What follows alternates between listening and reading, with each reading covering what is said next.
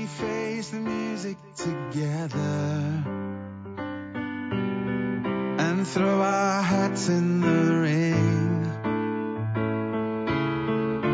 Facing all kinds of weather and not afraid of anything. 所以我觉得我们反观自身，在看这个戏的时候，那个分裂的感受，可能 就是我们有一有一个层次，也许是就我们一方面在批判所有这些有点俗气的东西，一方面我们现代人也真的被这么多年来的一夫一妻制的，然后爱情的那个浪漫主义的那些东西很受它的吸引，我们会感动，就是这些东西现不是说它本质上就吸引人，但是我们作为现代的动物，我们就很受它的打动。We build a house 可能我们都，我觉得我们从审美上都想要他说的这种，就韩敏哲说的这种纯粹的爱，牺牲式的、献祭式的，就是那种爱。但是我觉得那个是有审美价值的，但是可能就现代人谈恋爱的方式就是那种自我自我立法，同时又自我束缚的那种爱情。We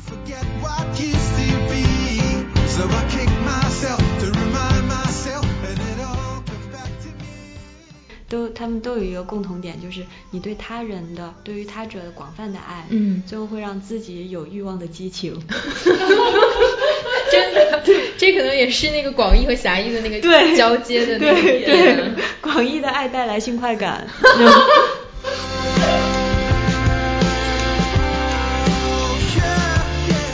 Oh, yeah. 如果不谈关系的问题，就关系特别实、特别特别现实嘛。那、如果就就是说爱本身的那个问题，一个人怎么问自己是不是确定自己是不是在爱了？我我我觉得都。比如我有一很如果微妙对，你怎么告诉自己的孩、教自己的孩子去判断？那这个形式爱的教育我都不知道怎么做。嗯，嗯，我觉得我们这个节目的主题就是读了很多书，依然过不好，依然过不好这一生。对。读这这一期叫做读了很多书，依然看不懂爱情。对。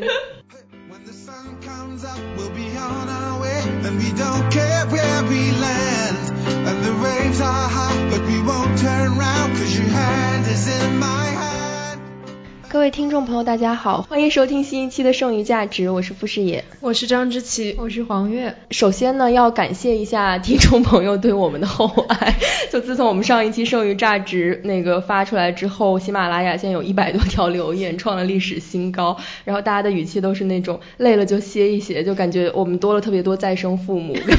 感谢大家对我们的支持。然后其实有了大家的支持，我们就回血了。然后这一期呢，我们请到了一位大家都特别特别期待的嘉宾。其实，在我们的微博下面，其实有些听众都已经猜到猜出来了对对对，是蛋豹老师。要不要跟大家打个招呼？大家好，我是蛋豹，一直很想来剩余价值，今天终于梦想成真。我记得我们第一期播掉之后，就有听众在微博上对，就是我们剩余价值四十多期的历史上一直不断的有对听众，对对对终于实现了。今天终于实现是的，是的，希望蛋豹老师来我们的节目。然后我们今天呢，其实是想从之前热播的一个美剧，就是在《致命女人》之后第二部引起了一些讨论。当然，这个可能比《致命女人》要小众一点，可能讨 讨论的范围就是呃现代爱情这一部剧。然后想从这个开始来聊一下有关爱情、有关主体性的种种的。这样的一些我们的想法吧，而且因为包括要给蛋豹老师打个广告，就是这个不是蛋豹老师要求我们对对的，对，是是因为他最近有一个喜马拉雅的一个课程，然后他是主讲人之一。这个课程里除了有蛋豹之外，还有项标，然后应该还有一个呃做游戏的一个、嗯就是爱情课、游戏课这样子的。然后其实我自己个人也是买了这个课，我觉得还挺有趣的，尤其是蛋豹讲的这个爱情课，其实我觉得会觉得说它其实是一个关于现代主体性的这样的一个探讨，以及包括对当下中国的这些呃社会政治的情况，然后它是怎么反映从这个爱情这件事情上面反映出来的，我觉得是很有收获的。所以我们就可以就着现代爱情，然后就着我们之前也在节目里分享过的《爱欲之死》这本书，然后包括蛋豹在课里面讲到的一些主题，呃，来进行这样一个聊天。对，那 先给大家介绍一下现代爱情吧，就是这其实是《纽约时报》的一个长达十五年的一个专栏，然后它有自己相应的这个播客节目，然后最近也是亚马逊把它进行了一个影视化，然后第一季呢是有八集故事，那我觉得我们可以大家先分享一下你们对于这个剧的观感，以及你们最喜欢的是哪一集？淡豹先说吧。嗯，我我看这这个嗯剧最开始就是看了呃第一集，嗯。啊、又看了呃同性恋伴侣收养孩子的那一集，嗯。然后之后会嗯当时会心里觉得有些批评，嗯。啊、有点想不想再看下去了。后来后来也是我们要讨论这部戏，嗯。我有了动力把它看完，但是看的过程中后后面这六集就会觉得。忍不住想要看下去，嗯，就是不管对他有多少批评，好像有一部这样讨论现代爱情，然后中间有很多甜美的时刻，嗯。有鸡汤性的东西，会给人看下去的这个冲动，嗯。就边看边批评自己，我觉得我也是，尤其就第二集就是讲那个一个记者采访他那个什么创业者对、嗯。创业创业公司老板，然后有一个那个镜头不就是那个记者他其实是二十年前有一个失散，就相当于他们当时相约要在哪里哪里见见面，对然后后来其实那个男的没有赴约嘛，后来他在一个签售会上就二十年之后又遇到了这个男的，然后他就给了。他就说那个你等一下结束了这个，我们能不能喝一杯？然后他递给他他的联系方式，然后那个联系方方式写在当二十年前那张机票上面，然后我就哭了。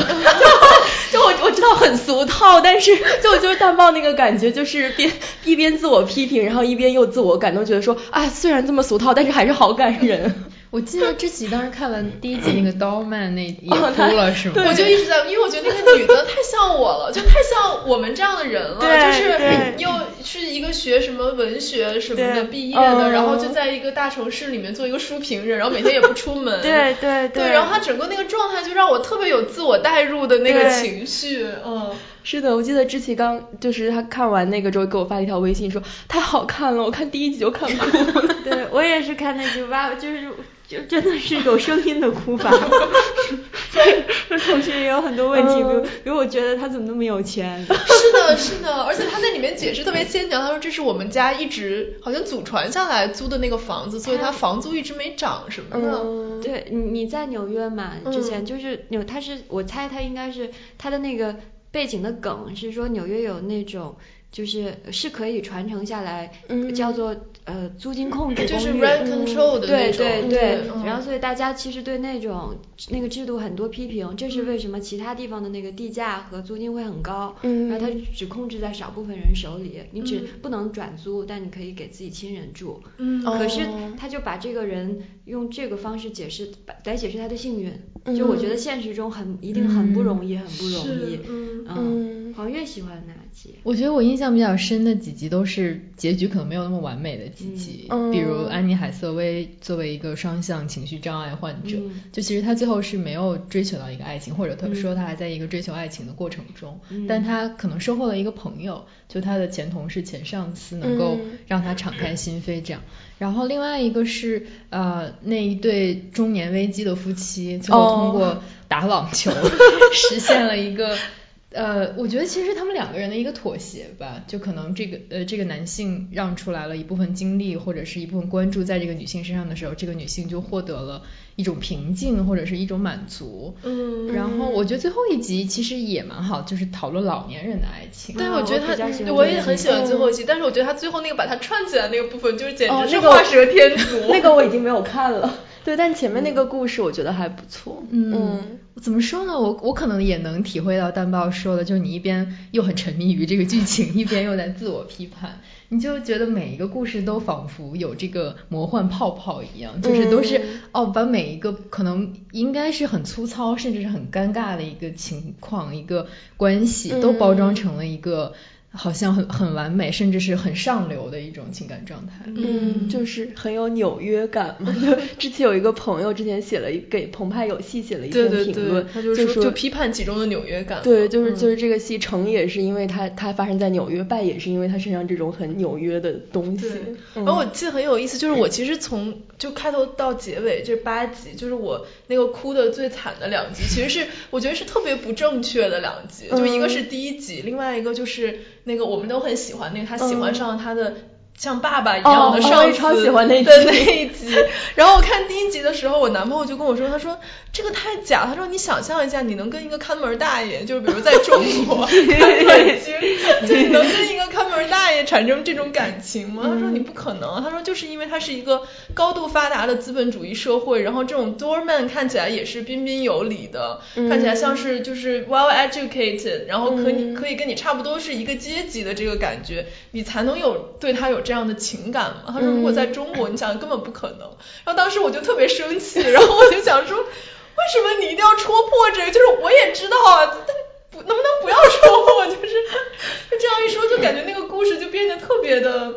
就索然无味，他这样一想，对，嗯。而且因为后来我还去看了一下这个原来的故事嘛，然后其实他改编掉掉的部分是他去掉了这个 Doorman 的他的一个个人的历史，就他原来那个故事里面有讲说，这个人其实他是一九四零年代出生于阿尔巴尼亚，然后他们全家是一个军人的家庭，然后他十九岁的时候，他们家就被共产党的秘密警察就是全家都抓了，然后他就在相当于一个劳改营度过了二十年的时间，对，就相当于他整个的青年时光都没有了，所以他也没有没有结婚，也没有孩子，然后也没有自己的家庭。然后他二十应该是三十九岁的时候获释了，就来到了美国，然后就做了一份这样的工作。然后你就会觉得说，呃，看他对照他原来的故事，然后和现在改编，你就觉得说他好像确实是把一些个人的历史，或者说相对来讲更加沉重的一些东西给去掉了。然后他就就感觉他在这个故事里完全变成了一个这个女生的一个像是道具一样的东西，就是他好像是全天候二十四小时在场的一个这样人，但他可能是没有自己的这样的一个一种感情存在。嗯但我觉得他其实是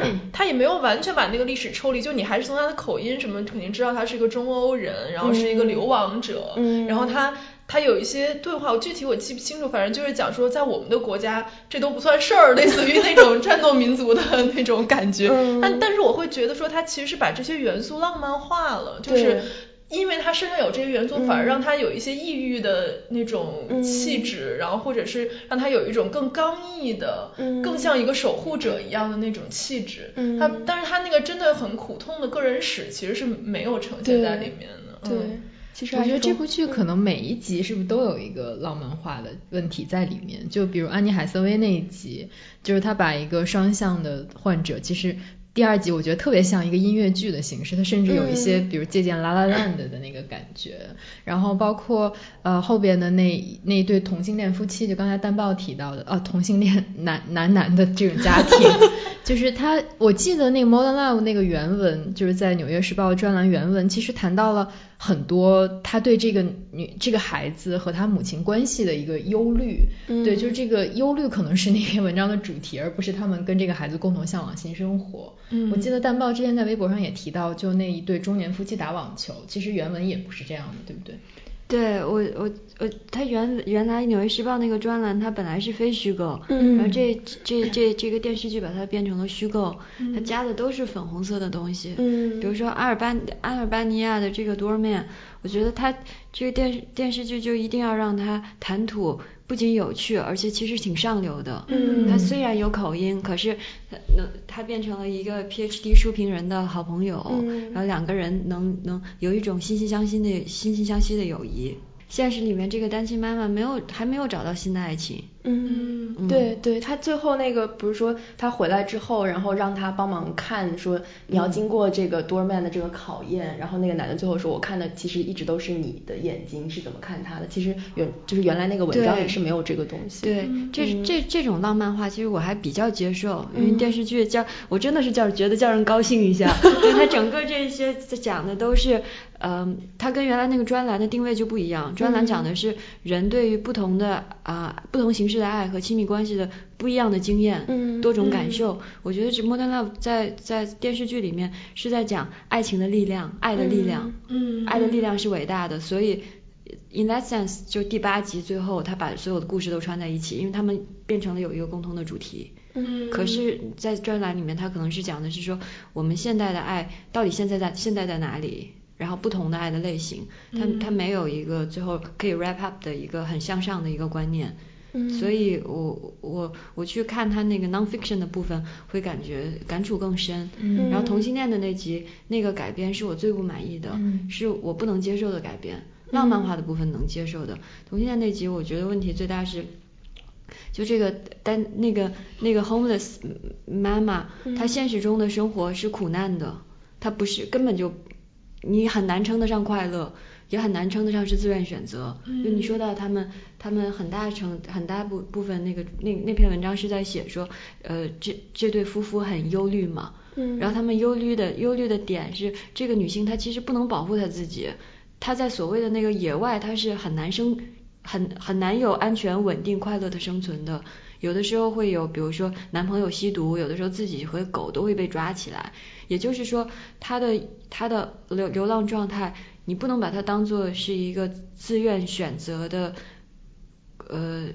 和这对夫妇有同样多快乐的生生活方式，很大程度上是他已经没有能力回到安全稳定的生活方式之中，嗯。这是一方面。另外一方面就是 homeless 的状态其实不被现代社会接受，嗯。所以所以人家警察才要去抓他，嗯。他需要半夜给给这对夫妇打电话说你们来救我，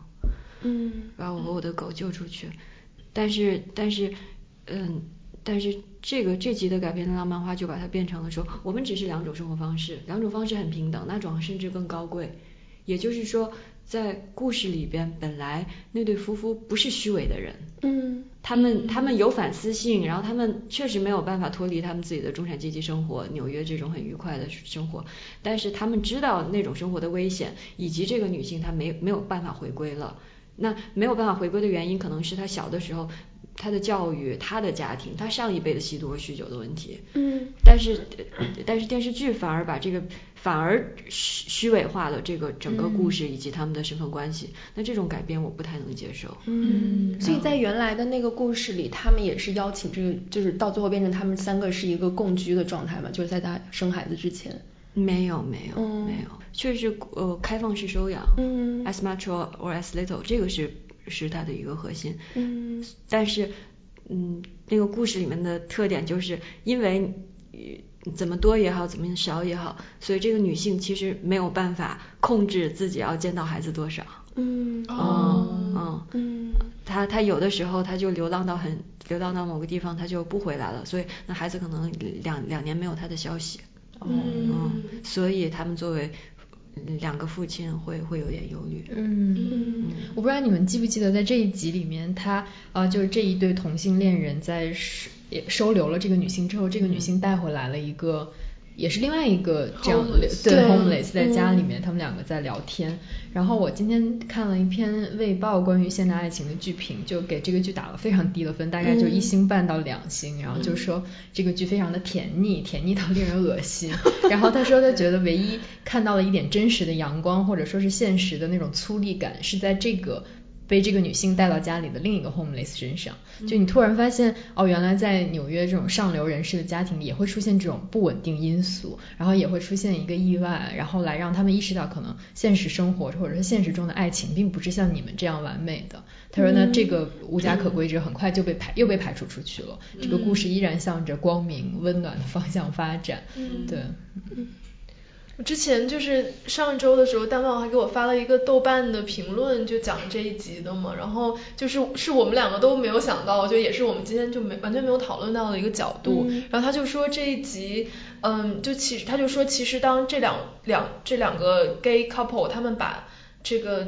他的妈妈，这个怀了他们小孩的妈妈。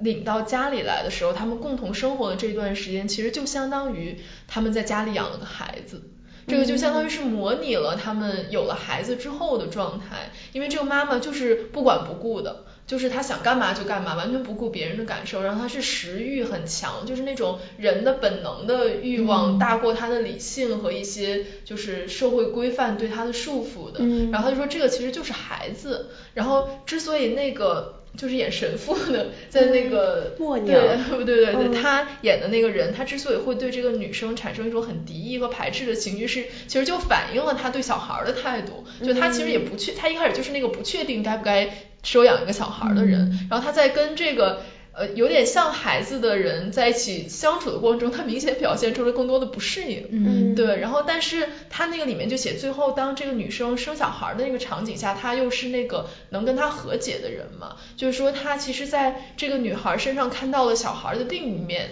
就是那种天真的勇敢，就是他面对那些呃。苦痛和那种就可能成人特别会忧虑的事情，他其实有一种无就是无知者无畏的那种情绪在里面，所以他又会觉得说他身上有很难能可贵的地方。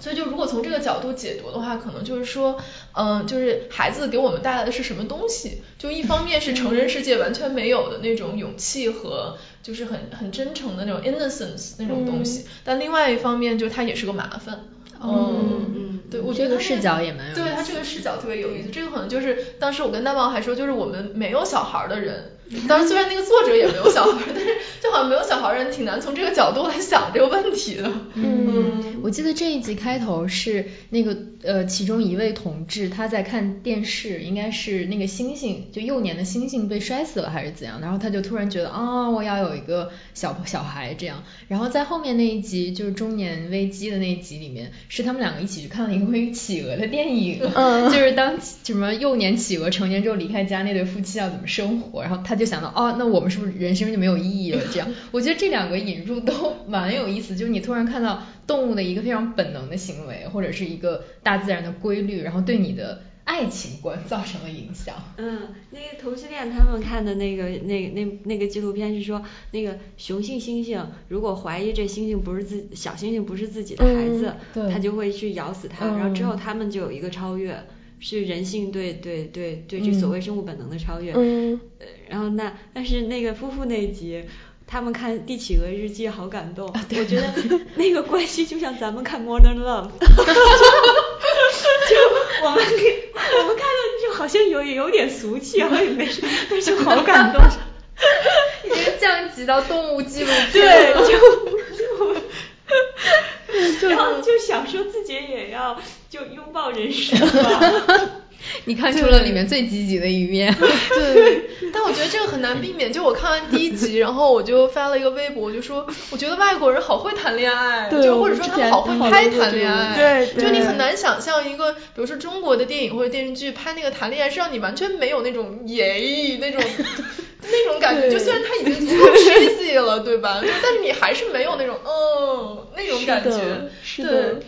我觉得这个也真的很迷，就是对，我我觉得是不是有一个语言的那种屏障啊？就是有可能对他可能讲那种很酸，但是我就很好奇，就比如说美国观众会觉得他就他们看这个是什么感觉呢？因为你像你刚刚说，比如说在中国 doorman 我们叫看门大爷嘛，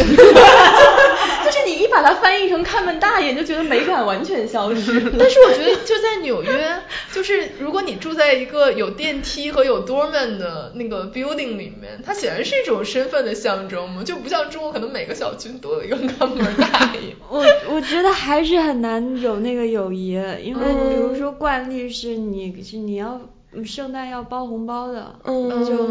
对你那个交换还是挺挺挺挺挺明显的。对然后他们为了让这个故事能够顺理成章，他需要给这个 doorman 加很多标签。嗯他很很受过教育。呃，然后他跟这个女性比有一种文化资本上的平等，嗯呃但是我在现实中，我想象啊，比如一个单身单身妈妈有这么个孩子，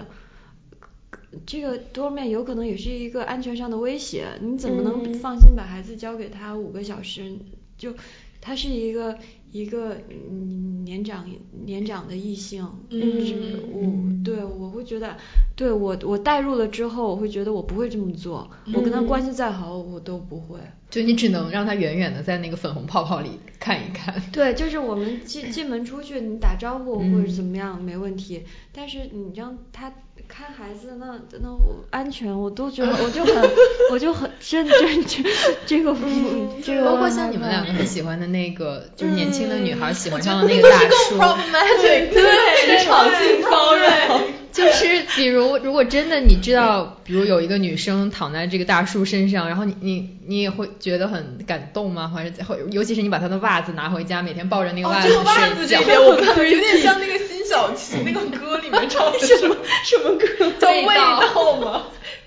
你的白色袜子什么的，这就很恋物癖的感觉。是，对呀、但是而且他这个整个的这个 context 其实就是他他们是有这个职场的关系是的是的。对，但是你看的时候又会觉得说啊，虽然他好像职场性骚扰，但是还是好好看，就是你会觉得他们的关系，因为他一开始又会铺垫说这个女孩其实她很缺少父爱啊什么，他会有一个这种方面的浪漫化的想象，而且我觉得这一集还有一个很有意思，就是他们其实对这个关系的预期是不一样的，就是直到最后他不是去那个商店给他买了那件红色的大衣，然后他们俩走在那个河边，然后那个男的不就亲了她一下嘛，然后这女的就打了他一巴掌，然后那里就可以看到说，其实这个女孩她。或者他一直想象，或者说他想说服自己说这个关系只是一个我对父亲的迷恋，我没有更多的需求或者欲望。然后这个男的意思就是说，你要是不是不想跟我上床，你之前一直在干嘛？就是就这种感觉。然后我觉得那个错位对我来说也还挺有意思的。我觉得这一集对我来说最有意思的是，你后来发现那个男，这个这个男士对这个女孩的爱是很深的，就反而他是那个一直走不出来的。就比如他们在楼梯上擦肩而过，那个男男性会久久的停留在那里，就不知道如何是好。然后就反而是这个女孩可以从这个，就当他们发现他们想要的东西不一样的时候，她反而走了出来。就是我当时看这集的时候还在想，哎，是也这样一个每天想写 Me Too 运动的 记者会会怎么想呢？就你你是不是可以认可这个男性对这个女孩的爱是一种真爱呢？或者说是一种呃不含这种权力操控的欲望的爱呢？这问题好难。但豹觉得呢？我觉得最后那他那集后面的处理是让这个男性就很利他，在在那个原来的专栏里边没有这个男性，后来就就说哦，那既然你缺少的是一种父爱，我给你一种父爱，在那个喷水池前面，就是嗯。他等于给给了女孩子一直以来这女孩子希望从自己父亲嘴里听到的话，就我很以以你为荣，然后说完了之后，这女孩儿也能走出去了，嗯但是那个原原原来的故事里是没有的。嗯，所以原来的故事到哪里？原来的故事我我啊，这个结局我忘记了。嗯原来故事里面，就我记得那个那男人就是个男人，嗯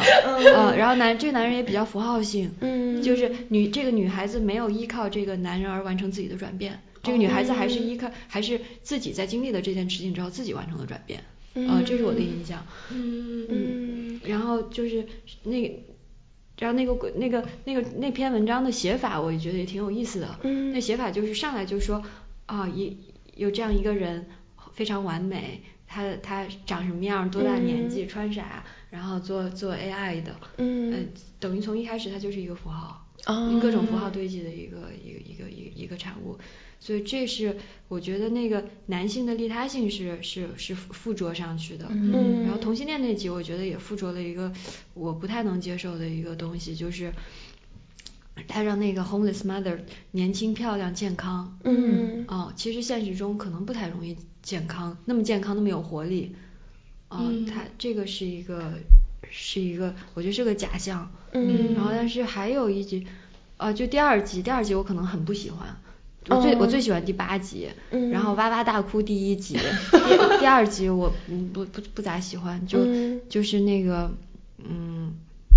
没双向的那一集吗？不不是双向第二集我挺喜欢是那个我哭的那一集。情侣啊对对对采访。对对对对对。嗯采访的那集。对不起啊，就啊那个我看我是看了原文。嗯，我我看的时候喜欢，嗯。我看完原文那个对比会让我不喜欢它的改编，嗯我的意思，那个原文里面是这个女性去找的这个男性，对对对，是的，是的，嗯。嗯，对，我就觉得第二集好像他把它都就是浪漫化成一种命运的安排，或者说我们在在次偶遇，但他其实没有注意到里面的，就比如说谁付出的努力，是那个女的，她后来又写一个什么小说，然后在网上找到了这个男的的一个什么剧团的资料，然后有有他的邮件，他去给他写了一封邮件，问他说你当时为什么没有等我？是对，其实是有一个这样的过程。我觉得原文比较顺理成章，就这个嗯女性自己的婚姻遇到问题了，那她又和更过去的事情挥别之后，他能从现在事情里走出来。嗯，嗯，然后那个那个电视剧里面，就是这个男人突然来找她，对，这样的话之后，这个男人回归家庭了，这个女性离婚了，那我就嗯觉得，对。我就觉得就感觉是来搅局的是吗？我就感觉被玩弄了一样。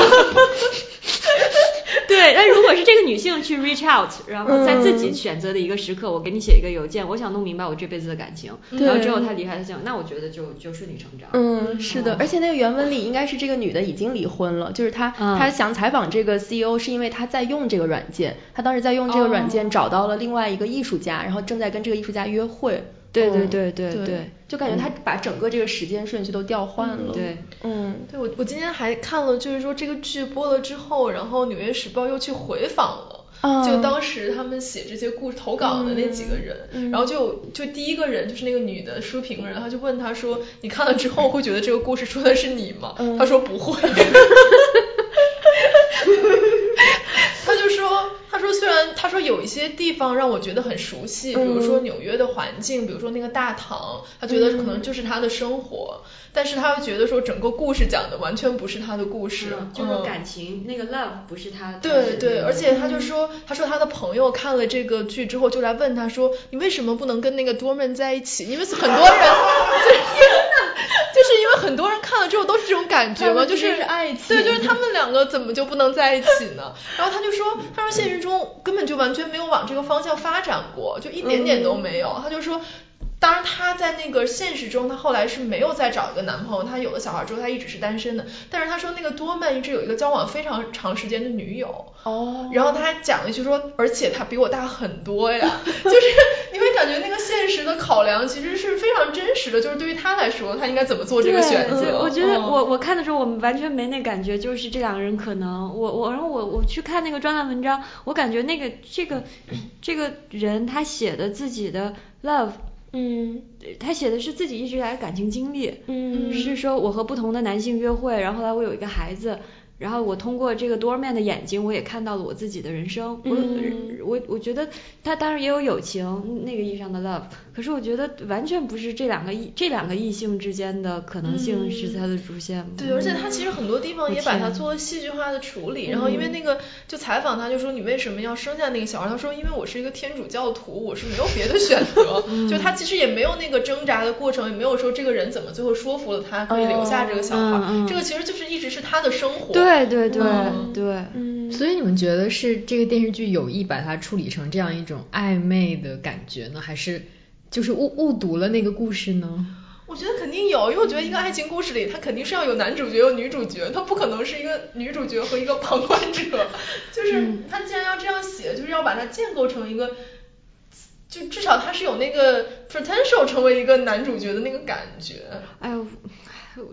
哎，我这已经说过这个意见了，那我再唠叨一下，就我好难想象，在一个现代大都市，就纽约这种地方，或者是北京，你能让看门人带你孩子去博物馆，嗯，然后就放放他们去了，被现实打败。是，我觉得就是如果你真的把它带入成你的小区里面的一个。就是服务人员的话，我觉得这个确实是，就是非常难想象的一件事。阶级且不论，我我觉得就是说一个年长异性，他五十多岁，一男他什么干不出来啊？我觉得太太吓人了，你把怎么能孩子给他呢？对，但是就是另另外一个方面，比如说，其实在这八集里面，比如说像第一集他和这个 Doorman 的关系，然后还有。嗯，哪一哦，就是那个 gay couple 和那个女生的关系，你们会觉得说它展现了一种除了异性恋爱情，或者说除了我们说的所谓这种狭义的爱之外的一种可能性吗？比如说一个利他的社会，这种就利他的一个这样的主题，然后它可能可能会有一种更广阔的社会连接，你会觉得它提供了这样的可能性吗？我觉得它是美化了这种可能性吧。就是，如果他想有这个 attention，呃，有这个 intention 去去去讲这方面的话，我觉得他也是把它过于理想化了。嗯，因为我觉得就是，尤其是那个 gay couple 那一集，你看的时候，反正我吧，我我就是一个觉悟不太高的人，我看的时候我就觉得说，我肯定不会找一个这样的代孕妈妈。就如果我真的想要一个小孩儿的话，我觉得他就是太多不可控的因素。就像刚才戴帽讲，如果他真的是一个流浪的母亲，他有太多事情都是我没有办法，就是我我为什么要跟他共担这个风险呢？他的风险他自己完全没有办法控制的。嗯。然后另一方面，我觉得我这样想很不正确，对吧？就他也有。理由选择他的生活，但是我还是觉得这种很难跨越的。就如果说你你已经是一个中产阶级，然后你是呃想要一个小孩儿的话，我觉得就就 Harley 是他就是会做的一个选择吧，或者说他即便是做了这个选择，他绝对不会像那个呈现的那么顺利，那么最后达成大和解那种感觉，我觉得就好难啊。嗯，蛋包觉得呢？我看这集的时候，我是觉得很不高兴，就是我觉得他这这集的改编，它瓦解了，嗯，那种让观众可以通过这个故事去想象更广阔的爱的性质和广阔的连接方式，嗯的这个可能性。它是因为，嗯，原文里没有，但是戏里边的一个细节是说，这女孩说：“我只要你们相爱就够了，嗯我需要的就是你你们特别爱对方，你们永远在一起，大概这意思。意思就是我我我虽然不能稳定的生活，但是我的孩子我一定要他有一个稳定的生活，让他体会到。”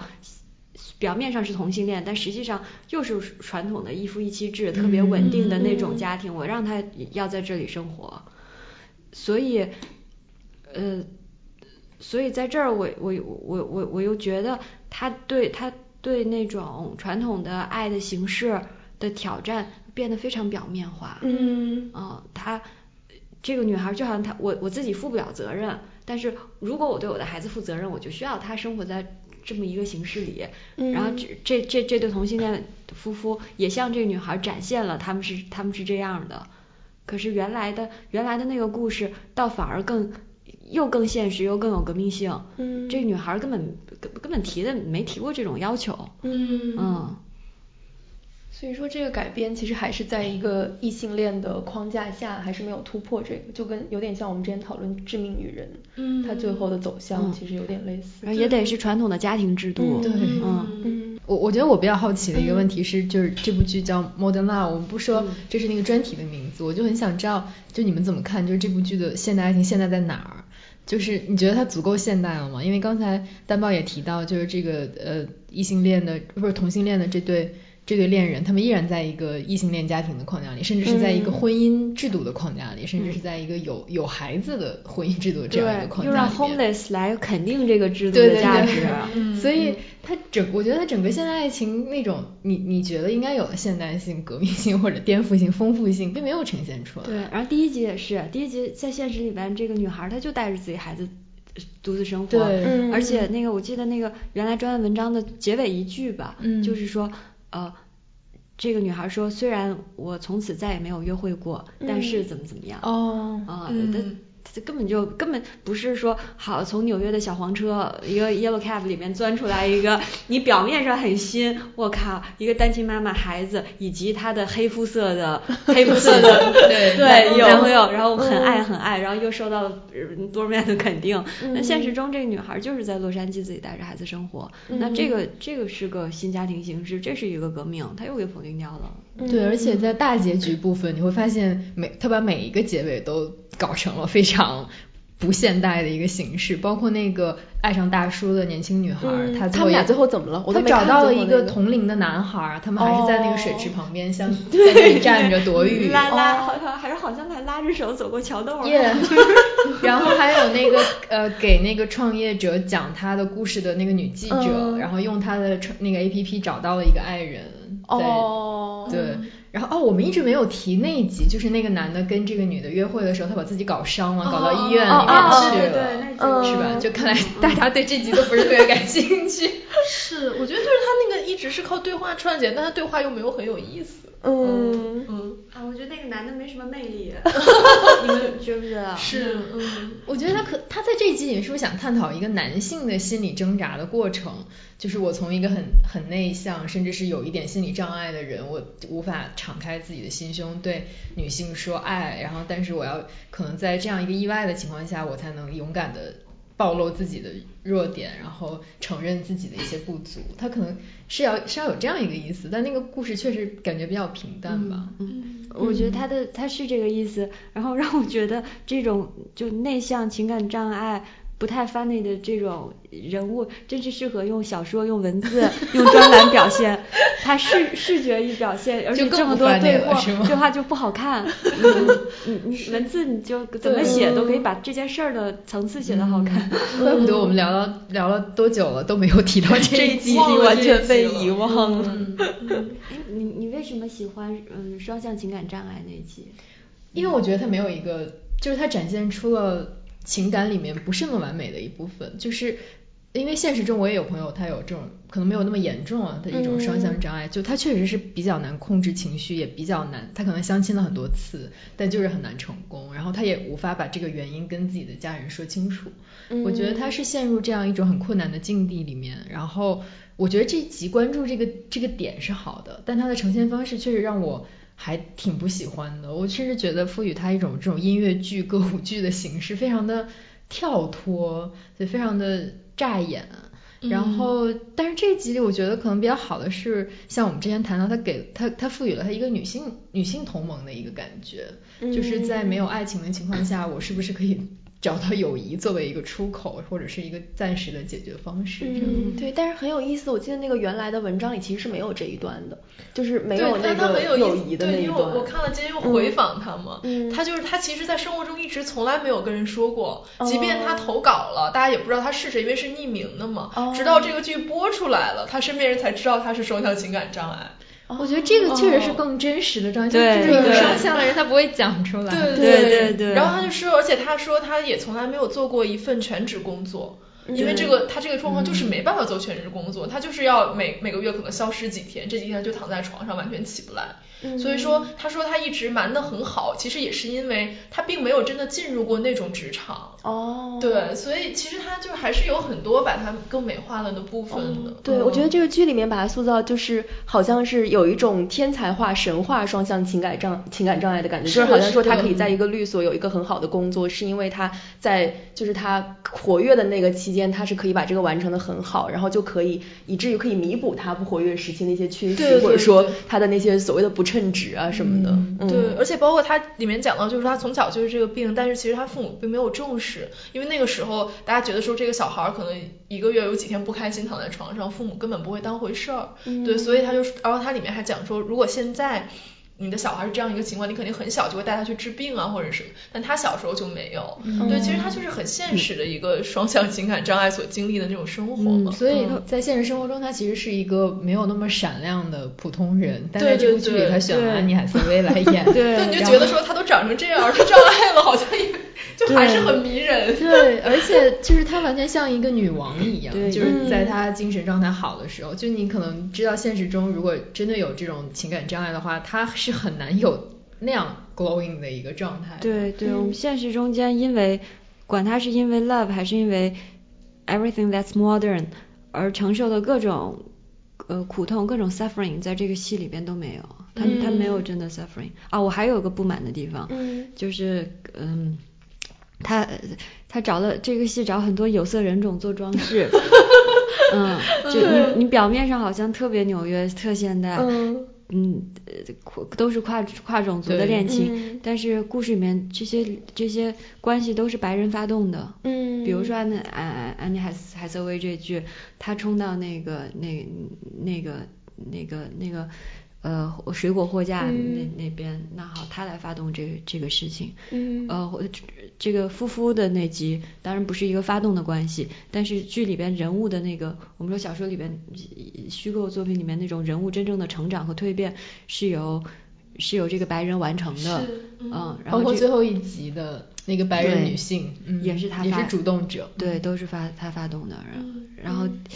第性别上，第二集就女记者的这集，也是把这个女记者主动出击来回顾自己人生，变成了这个男人去找她。对。虽然他他不是不是有色人种了，但又变成一个性别关系，我觉得又倒转的很倒转到很传统。嗯。嗯，所以我会觉得里边不少那个不少所谓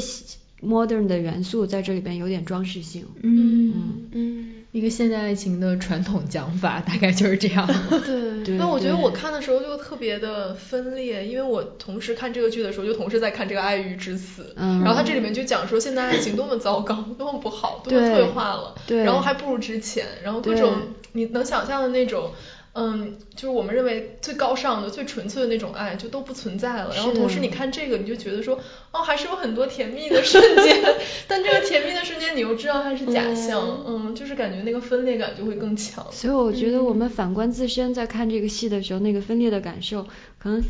就是我们有一有一个层次，也许是就我们一方面在批判所有这些有点俗气的东西，嗯一方面我们现代人也真的被这么多年来的一夫一妻制的，然后爱情的那个浪漫主义的那些东西很受它的吸引，嗯我们会感动，就是这些东西现。不是说它本质上就吸引人，但是我们作为现代的动物，我们就很受它的打动。嗯对，因为就之前我们在那个双十一见书的那一期，其实也聊到了这个书嘛。对对，就它的主要讲的就是说，呃，现代人的爱欲已经呃不存在了，然后不存在的原因就是说，其实我觉得他这个书会让我觉得有一点点嗯怀疑的地方，是因为他其实在讲说为什么现在爱欲之死之前，他先定义了一种他认为的爱欲是什么。对，就是他先给他下了一个定义，而这个定义是非常西方的白人的男性的嗯那种定义，就是传统的哲西方哲学里面那种定义，就是说你什么叫做纯粹的爱呢？就是说就是你体现了一种他者存在的经验，就是说他是在一种你有勇气消除自我、自我献祭、自我牺牲的，然后以肯定一个他者的存在，就这种才叫做纯粹的爱。然后当然它是从比如说古希腊什么的传统一直下来的，然后我就会觉得说，如果你接受它这个定义，你就特别容易能够理解它后面讲的东西。就为什么我们现在已经没有这种爱了，就是因为他者已经消失了，是因为大家都陷入了一种自恋形式的爱里面。但是如果如果你觉得这个前提是存疑的话，那后面讲的其实也都就没有那么成立了。对，所以我会觉得说，因为它这个前提实在是就像我刚才说，就太白人了，太男性了，然后太西方了，所以我会觉得就它不是一个标准答案。嗯嗯是也会有这种感觉吗？对，我觉得应该是一种解读的方式，包括我们上次也在说，就是比如说你会觉得说，可能对于中国的女性或者中国人来说，这个他者其实还是存在的，对吧？就是他可能还是没有完全消失，可能是对于这个作者本人来说，他的他者可能已经消失掉了。嗯嗯，但是另外一方面，我又会觉得说他在讲的时候，比如说爱就是一种无能为力，就是一种脆弱。又我又会觉得说，好像也还挺对，就是对，就是好像说你要在这种脆弱性和敞开性的过程中，你才能体会到爱，然后才能体会到那种实践。如果你只是一个，比如说你是一直要把自己保护起来的样这样的一个状态，然后可能是体会不到这样的感觉。我觉得，因为我就是在也在看淡报的那个课程嘛，然后你在里面其实也有讲到，就比如说费兰特的那一本小说，然后他讲的是一个主妇的故事，其实他在遭遭遇了出轨之后，有一个自我的破碎和重组的这个过程，然后在这个过程中，其实他又重新找回了一个自己的主体性。嗯，就就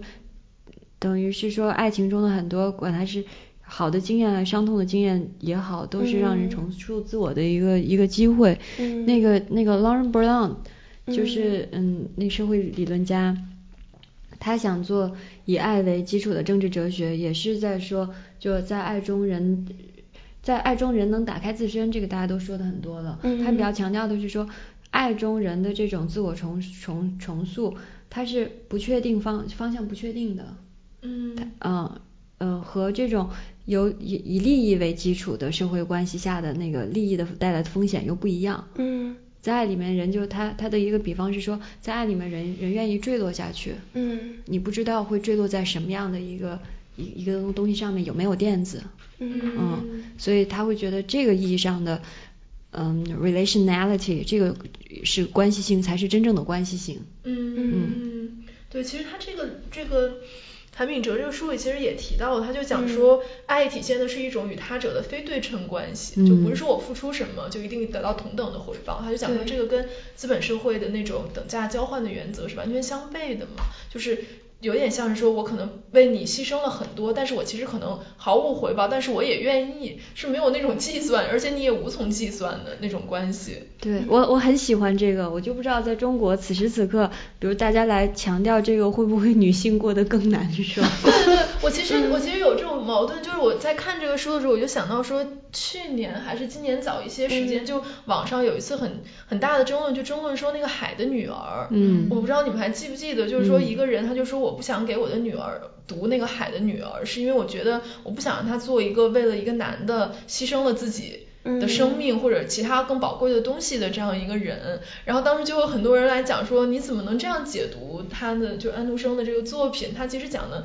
就是你不能用这种很庸俗化或者说很世俗化的视角，从这种利益计算的角度来看这样的爱情。但我会觉得说。就我也能理解，就是那种童话，就它本来就是一种启蒙式的个体嘛，就是为了一个更大的、更更好的、更值得为你献为为他为之而献身的东西而牺牲了自己，是一种很大的美感，然后也是一不是个坏事儿。但如果你真的降到现实，你就会觉得说，就像师爷讲，你那个他者实在是太强大了，就是他是会损害你的，然后你们也并不是站在一个。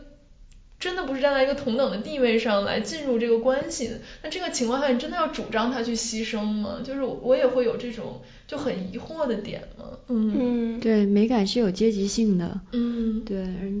嗯，就像说，比如一个现实问题，这个一个女孩子她要不要强调她的彩礼？嗯。嗯，跟海的女儿，我觉得实际上是一类的问题。对我们，她她她她说她要彩礼的时候，我们要不要跟她讲说这是一个以爱情为基础的婚姻？嗯，我觉得这确实是一个太难的问题了，就是。跟我们看那个现代爱情差不多，就只能远远的看着一个爱情的美景，然后你又要想到哦，我不能把我的孩子交给一个刀男，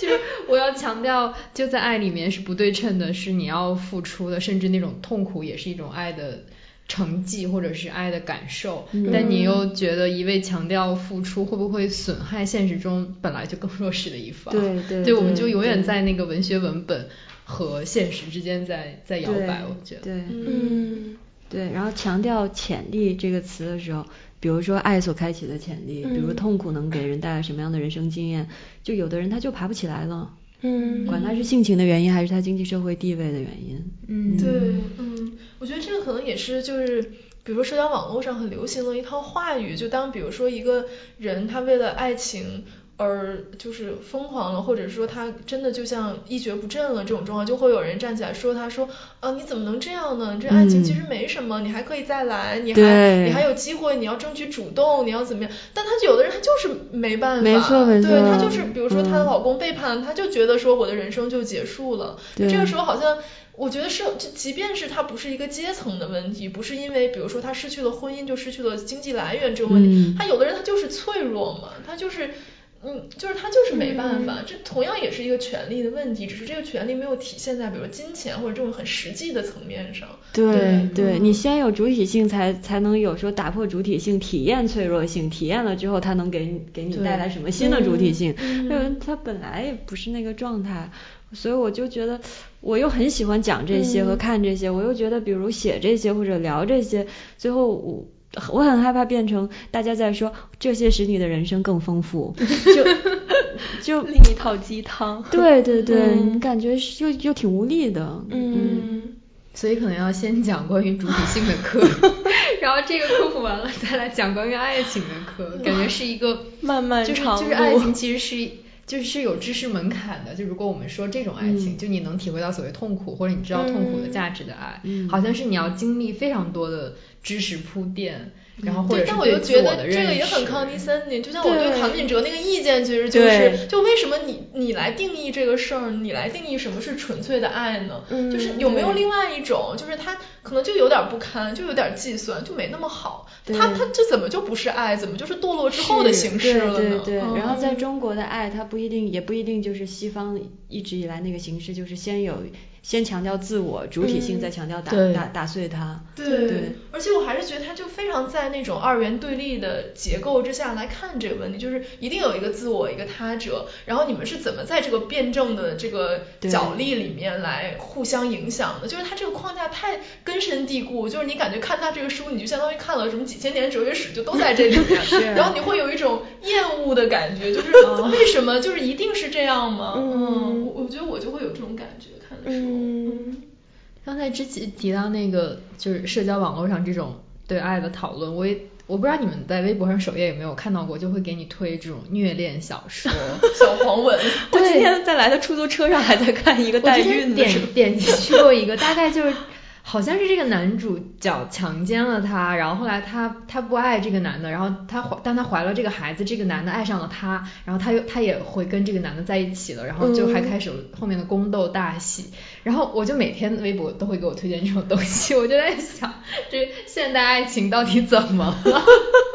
就是这种这种爱到底有多普遍？就还是就是这种小说才会有人看呢？就是一定要有这样一个甚至是性侵犯的情节，然后囚禁的情节，我特别不能理解为什么现在的网络文学要写成这个样子。但我觉得就很有意思，就是韩炳哲那个书里就有一章，他就写到那个五十度灰，哦对，然后对他就讲说他看这个小说他就非常的困惑，因为他就觉得说在这个里面一切都是一种享受，都是享乐，哦。就是你会觉得说，比如说你有一个这个在这个 S M 的关系里面，你其实应该感受到的是痛苦嘛，是疼痛，是痛苦，但他依然把这种疼痛和痛苦建构为一种享受，他就说它里面用一个词叫可口的刑罚。就是，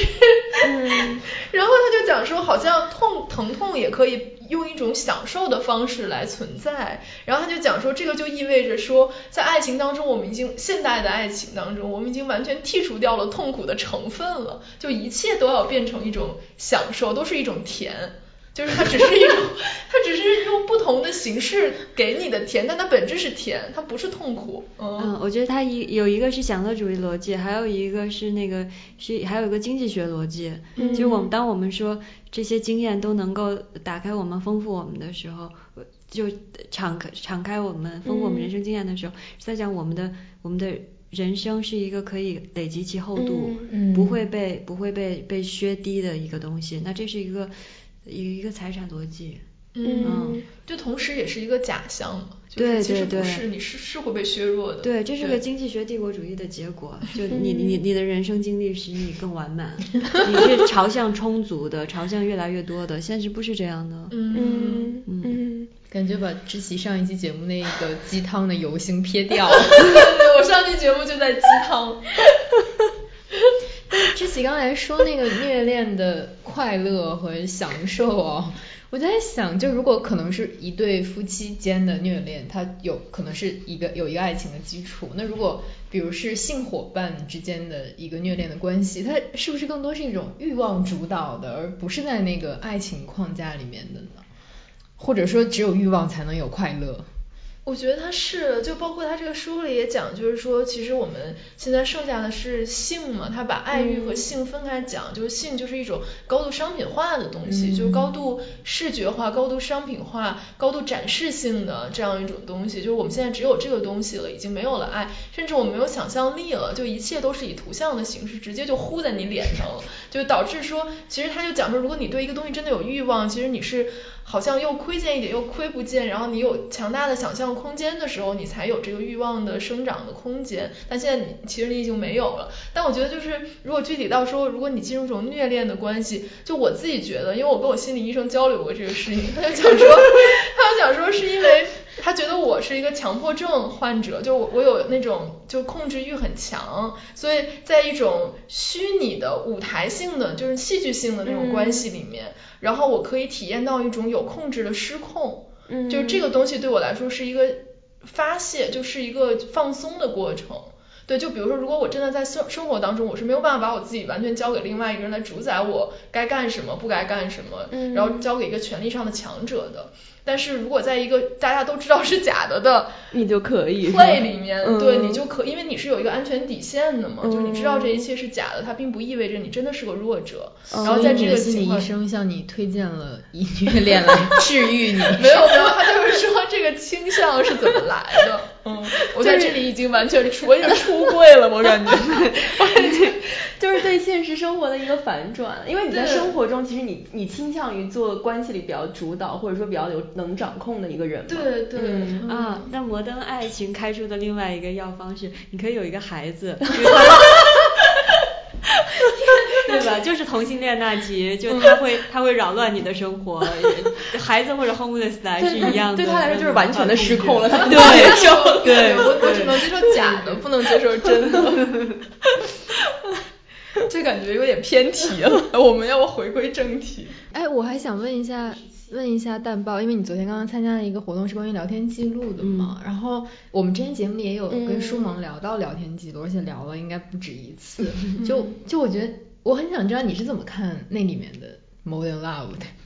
我觉得那本书就写的特好，就是你看看起来是一些很庸俗的元素，对，但是但是他把它写的，他这个内心戏。让人觉得，呃，爱在里面没有那么重要。然后这女孩的自自己的探索，她的那些感受和观察都很严肃和认真。嗯，嗯，我我就觉得是一个特，我觉得是一个写的很高级的小说。嗯，对，我觉得我跟师爷可能也是有这种想法。最开始看的时候觉得，哎呀，就是一个年轻女孩子爱 上大叔这种，这种很很很俗气的小说。然后看完之后，尤其是我们有一个之前一个前嘉宾，根据这本书写了得有几几千字的读后感，就他会就这个女孩让他反思了很多自己。就是他在想有，比如有这种知识话语权的差异，或者是阶级的差异的时候，或者而且这种差异还带着年龄的差别的时候，就他把自己带入了这个女孩，他会反省自己，就是这个爱到底是自发的，还是被其他元素所主导的？他到底在这个过程中是发现了新的自己，还是印证了原来那个依然是比如贪恋阶级上升的一个旧的自己？嗯，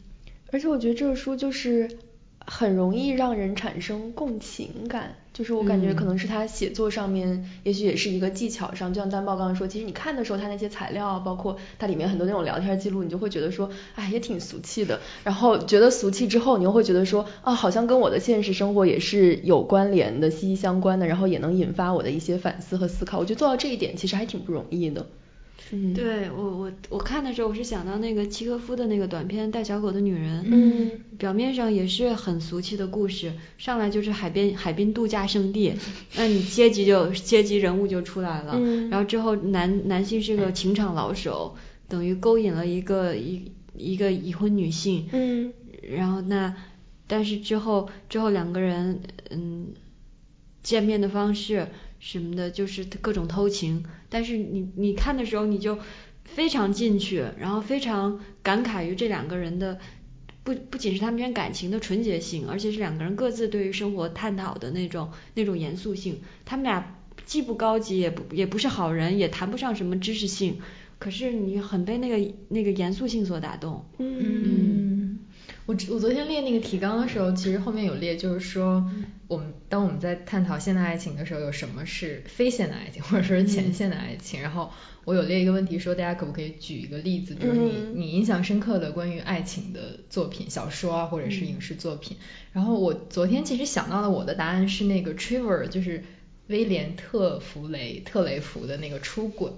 我不知道你们有看过，是一个短篇小说，它讲的就是一对出轨的男女，然后他们两个都有各自的工作，但他们一天会保证见面三次，一起一天一天三次，好多，没有，他们真的只是见面聊天，就是早餐会一起喝个咖啡聊一下今天要做什么，然后中午两个人各自拿着三明治在公园里面一起。喂鸭子，或者是看风景，然后再回到各自的办公室，然后晚上就一起喝个酒，就各自回家这样。然后在他们这个出轨的过程中，这个女性是离婚了，嗯，然后但这个女的并没有担心那个男的会因此感到压力，然后这个男性也从来没有在这个女人面前提到自己的家庭、自己的孩子，就甚至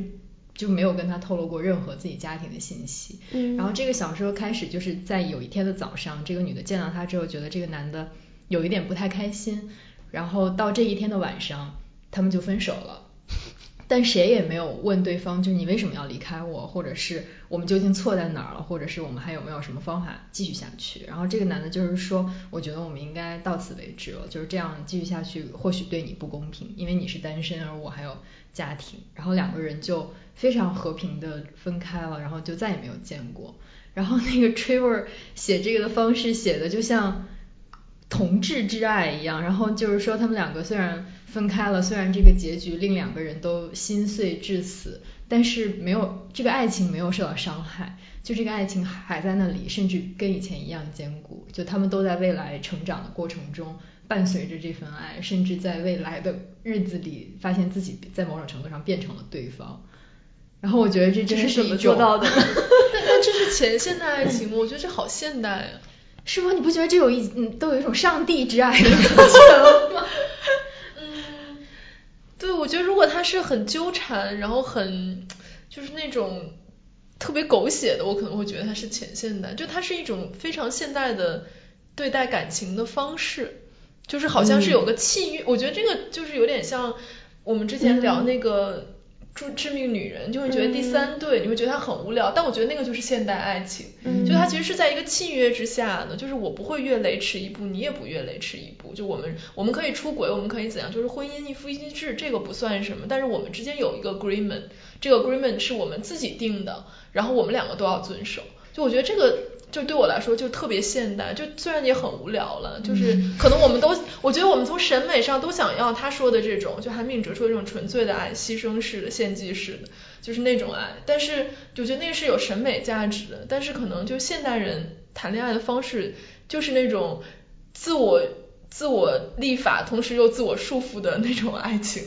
嗯，我我就觉得这个对我来说还挺现代的。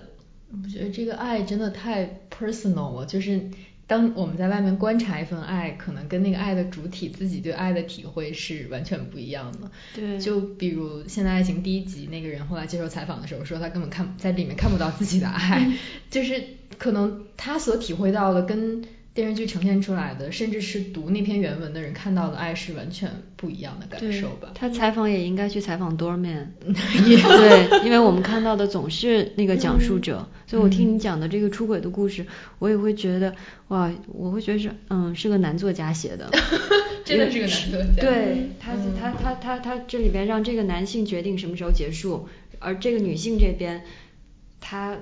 没有任何，比如说更激动的或者更不满的情绪，嗯，那边的那个发发动者发动就发动了，然后他他怎么样他都 OK，对，就好像在这里边，而且他一直强调他离婚是为了自己的快乐，不是为了对方，对，就是真是一个没有负罪感的男性，以及一个特别理解没有负罪感的一个男作家，然后在这里边那个爱就好像是一个固体的一个器皿，然后那。他他他他就是等于作家会觉得两个人看到的是同一个东西是对等的，他没就好中间就没有你刚才说的那种爱爱里边的主体和其他人观察者的呃那那那个差异。对。实际上我会觉得如果真的是一个关就 relationality，那两边的人对于这个比如说这个 relationship 大家的看法会是不一样的。嗯。那才是真正的关系性。如果你硬要认为中间的那个东西是。固体的，然后两边是对等的，那等于是在否认这个关系性本身。嗯嗯，对。但冒说这，我就想到说，之前我我跟师爷有一次聊，就是。嗯，聊那个政见不同的人 该不该谈恋爱那一期，然后就聊到说，就是那迈迈克尔哈特今年的一篇文章叫做《走向爱的政治概念》嘛，对，然后它里面就讲到说，我们其实总在追求一种一体化的爱，就是说像追求一种 sameness，就是我们感觉互相要认同，最终成为了一体，就这个好像我们是认为是一种好的关系。然后他在里面讲说，他觉得这个是有很大危险的一种关系，就在。个人层面它也是有危险的，但是如果比如说你上升到一个国族的层面，或者说比如说一个一个种族、一个性别对自己的认同，其实是同样的一种一种情感的机制，就是我们追求的是一种统一性。对，然后他就说这个其实是他觉得是不非政治性的，就不是真正的政治性，就像你说它不是一个真正的关系。对，然后它里面就还举他举了一个就是阿伦特的例子嘛，他说阿伦特在那个《The Human Condition》里面，他就讲说，爱不仅是非政治，而且是反政治的。嗯然后他他他里面指的这种爱，就是这种追求一体化的爱。嗯因为在阿伦特看来，就是所有的爱都是这样的，就是没有一种可能是他这个爱是真的是你可以认识到一个他者，认识到你们之间的差异的这种爱，所以他就持了一个很悲观的态度嘛。对他认为这种一体化的爱基本上是不可以避免的。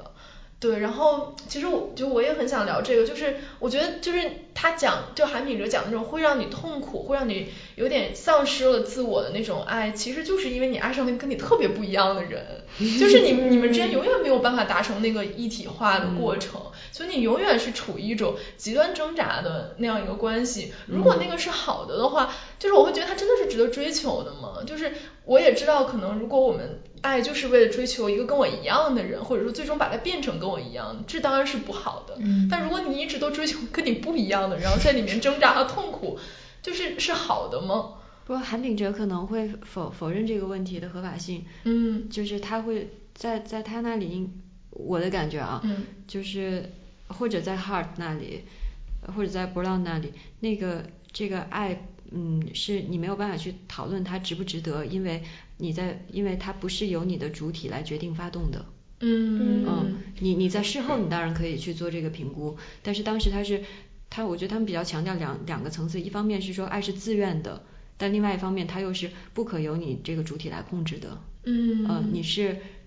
你是自愿进入到了一个自己不受控的状态。嗯嗯，所以可能没有办法前面来来来来来来评估我什么时候开始爱更好，或者我要不要爱这个人。嗯那这个是他的那个政治性的核心之一，我觉得。嗯那我会觉得你说的那个，我特别同意你说的那个 Michael Hart 说的，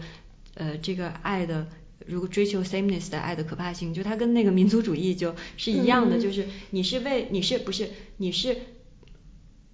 怀着 enter difference 的一个憧憬和这个潜力来进入爱的关系，但是同时你又追求一个 sameness，嗯那那那那这个会特别危险。嗯我觉得我们到现在为止聊的爱，其实更多是一种关系，一种、嗯或者是两个个体之间的关系，无论是同性还是异性，然后一种所谓狭义的爱情。嗯然后我们这个桌子上今天除了放了两本《爱与至死》之外，还放了两本《看不见的爱》，是法国一位小说家写的一个短篇小说集，我跟蛋豹最近有在看。然后这里面探讨的爱，我觉得虽然每一篇里面都有男女之爱，或者是跟性有关的爱，但其实它每一篇的主题都是一种更广义的爱。对这个我觉得这本小说集还挺有意思的。对，我觉得他是很前现代的那个爱，他是就是人道主义的爱，对吧？真的是对人类，或者是他甚至里面有一篇叫《人与狗》，嗯就是对动物的爱。嗯但那个爱，呃，我是还挺喜欢人与狗的那一篇的，喜欢，对，喜欢喜欢。就是啊、呃在这可能要谈到内容就会剧透，但是那篇小说写的其实它里，因为它我看你说它很像契诃夫，就是里面会有很多回转，很多很多很多惊喜，所以就即使我们透露了这个故事到底是关于什么的，可能读者在阅读的时候还是能感觉到那份意外吧。然后他讲到的其实是一个老人年轻的时候，在在奥斯维辛的时候，在他人生陷入绝境甚至死亡逼近的时候，他在一只狗的身上找到了生的希望，而且在后来他想要去报复或者说是反击那个当年把他举报给纳粹的年轻人的时候，是那个狗阻止了他。那个狗上前舔了他那个敌人的手和脸，让他觉得他在狗的眼睛里看到了上帝。就是所以他一生都养着同一种法国猎犬，直到他的狗被一辆车撞死，那个时候他已经八十多岁了，他就在写了一份自述之后自杀了，因为他觉得他的年纪无法再养一只新的狗，并且给那个狗养老送终。然后他一生的故事都没有跟任何人讲，最后是以一封自书信的形式留给了他的女儿。嗯对，然后呃，你就觉得在这里面他的那个爱其实是非常，也不能说非常宗教，但是非常超脱的一种一种爱。对，嗯对这篇我感觉写的像寓言，对，很像寓言，就是我狗教我做人，然后之后。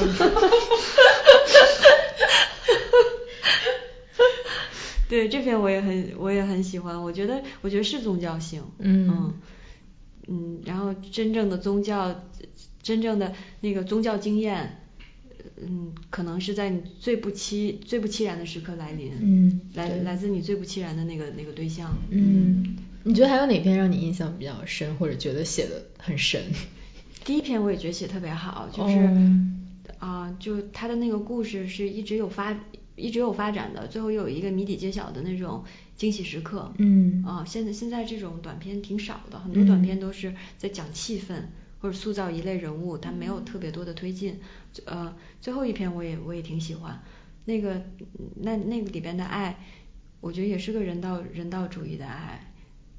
嗯、你而且他提的啊，还有就是他他他们提提的都是真问题。嗯对你你到底你都是真正有 weight 有重量的那种大决定。嗯最后一篇是其实是说你你嗯是一个苏菲的抉择式的问题，你你你你怀着爱，就是你自以为的爱所做出的抉择，可能不一定是最好的，可是你有的时候人又被逼着要做这种抉择。嗯嗯，比如说就如果也是说到这儿就不得不剧透，嗯就你的孩子有缺陷，那你到底要不要给他生命？嗯嗯呃给他生命是爱，还是不给他生命是爱？对，所以我觉得他在拷问的不是那种爱不爱这个层次的问题，那个层次还挺简单的，而是说爱意味着什么，你要做什么样的行动才才才是伦理的。那对嗯，这是又经典又又又有宗教性的问题。对，我觉得神神奇的地方是，这个作者其实并没有回避我们所说的狭义的爱，甚至在每一个故事里，这个跟性有关的爱都出场。包括第一篇里面，他反复的描写那对同性恋人之间的床戏，然后包括跟狗有关的那篇里面，他也强调那个小说家和他女儿之间的那个上床，虽然那部分我觉得有一点多余，然后就他并没有他，我觉得他也并没有想把这种个个体之间的这种爱情跟大的这个爱相对比，因为或者是我们读来的时候，你就发现这两个东西完全无法对比。对对对，然后又又不对比，同时又又有关系。对不是像韩炳哲说的那样，就是 爱和欲就分离了。嗯对，最后一个故事里边也是那个这个那一对夫妻之间，他们之间的性的激情，嗯能不能重燃二爱火，对适合适合他们对于这个孩子到底怎么处理的这个决定紧密相关的。嗯嗯最后一篇就是关于器官移植的那一篇，对吗？嗯，是那个滑雪那篇。哦哦，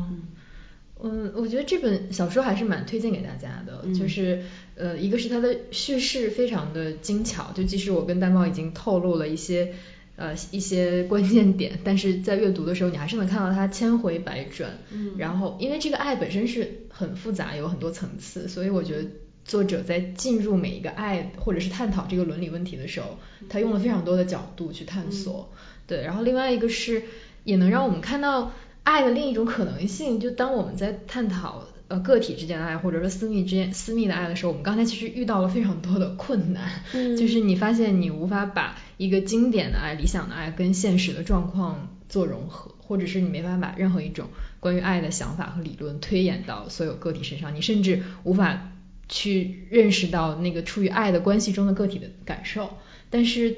当把这个爱上升到一个广义或者是伦理的层面上的时候，你就发现这个是一种人类共通的经验，可以这么说吗？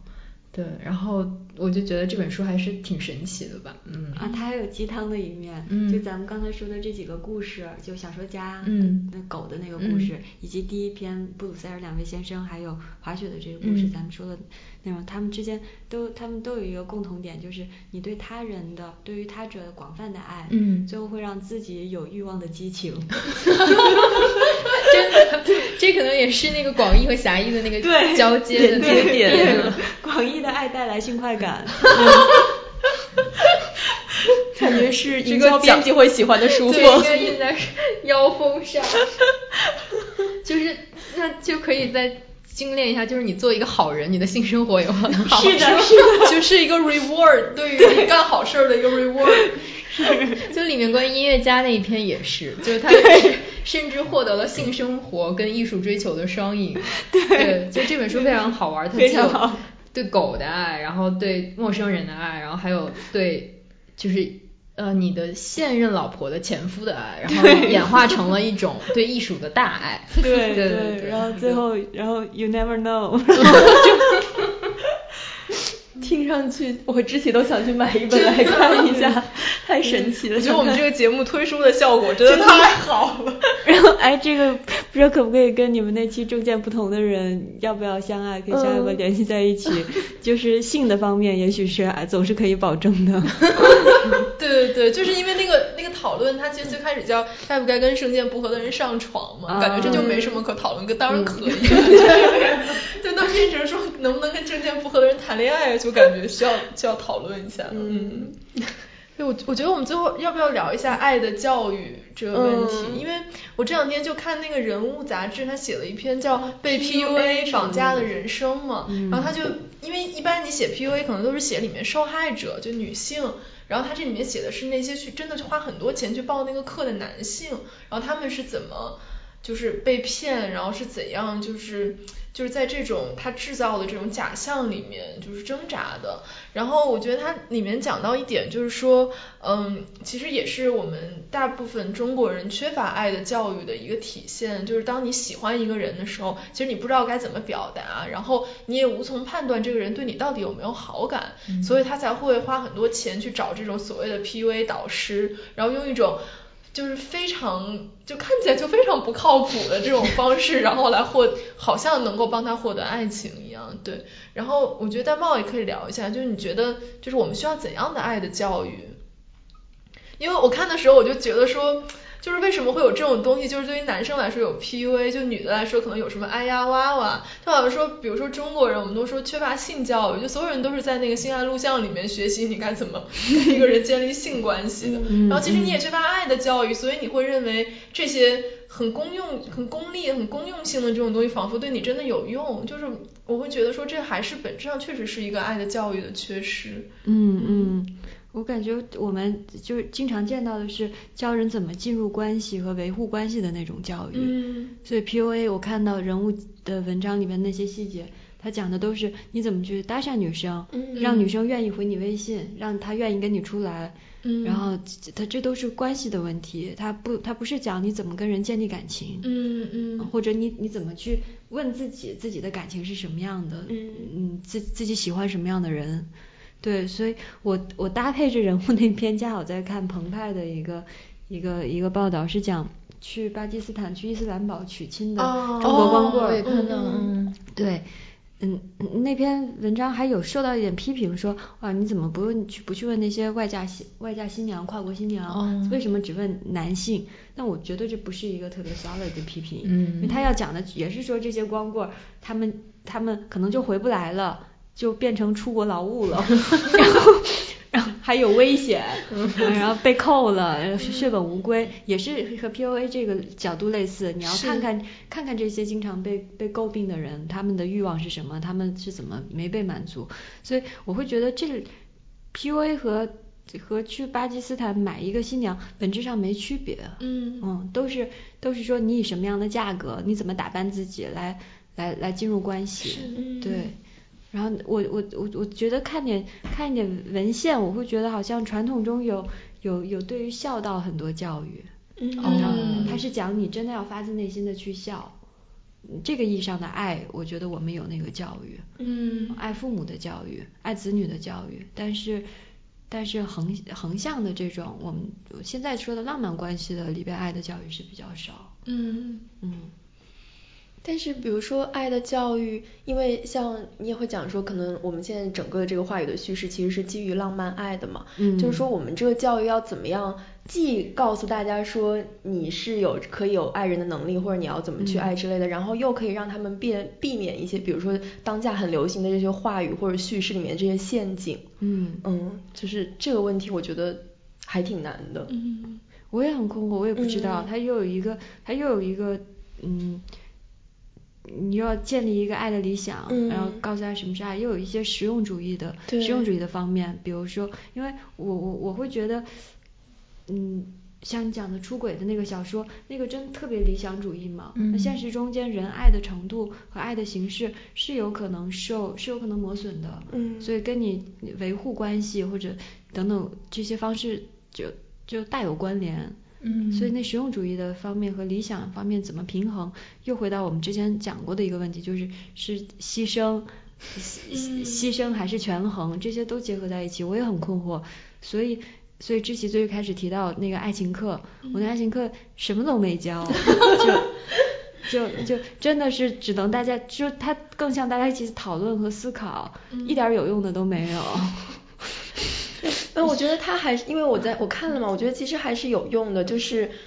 起码他能够揭露一些，就像比如说你说你是你你一直在用话语的分析这种方式来讨论这个事情，就是起码他能告诉我们说现在流行的有什么话语，然后这个话语的背后是什么，就是也许我们不能避免它，但是我们可以识别它，但而且我觉得这识别可能是第一步的，就是也是一个很重要的事情嘛。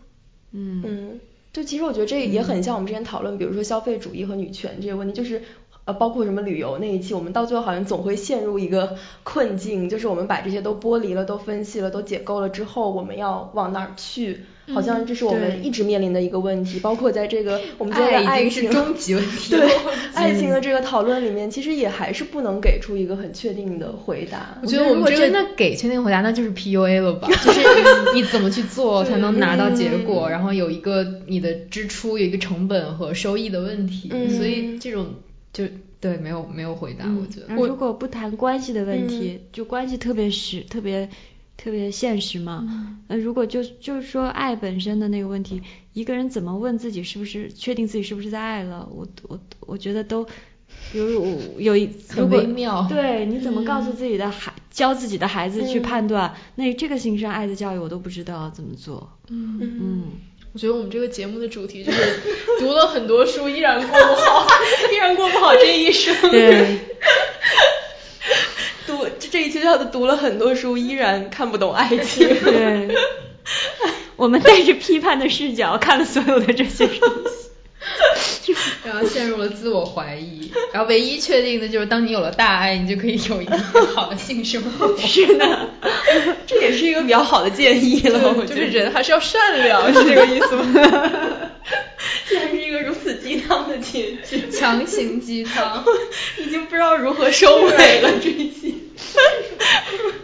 但我觉得，就是通过我们这这么这么久的讨论，以及我们自己在节目里呈现出来这种纠结，相信大家也能感受到我们这种纠结困扰。包括爱本身，其实确实是一件非常困难的事情吧。嗯，但是我觉得结尾也不能教育大家说，大家就去体验吧。就是我觉得这就回到了刚才讲的，就是你一切都是你的人生财富。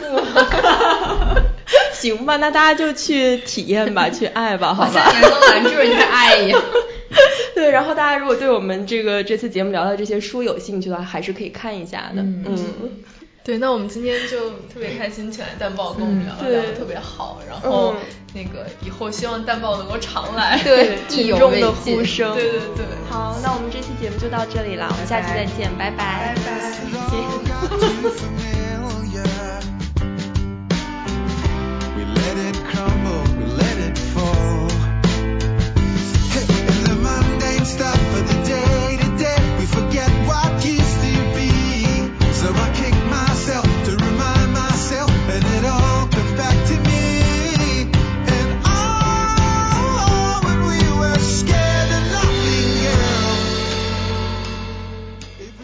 感谢大家收听，你可以在 Podcast 喜马拉雅上关注我们，也可以在微博上搜索我们，我们的微博是剩余价值 Surplus Value。